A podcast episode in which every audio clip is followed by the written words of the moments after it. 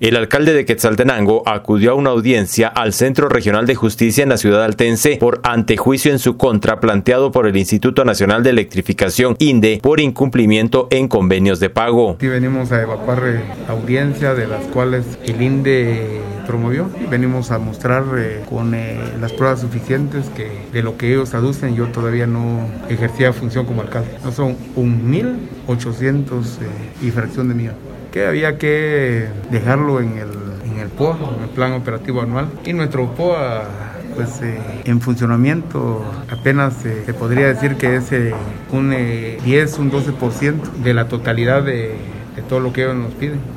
O sea que tendrían que pasar como mínimo unos mil años para poderles pagar. Entonces, mientras tanto hay, hay eventos, hay juicios pendientes a los que se tiene que dejar eh, bien en firme y claro todo para poder nosotros aceptar y poder eh, arriesgar eh, el erario de todos los quetzaltecos.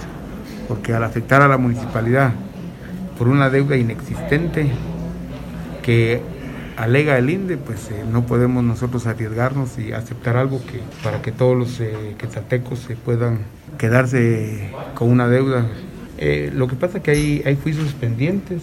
Mientras no se esclarezcan esos juicios, nosotros no podemos aceptar una deuda que vayan realmente a perjudicar a, a Quetzaltenango, porque somos todos los que vamos a salir perjudicados.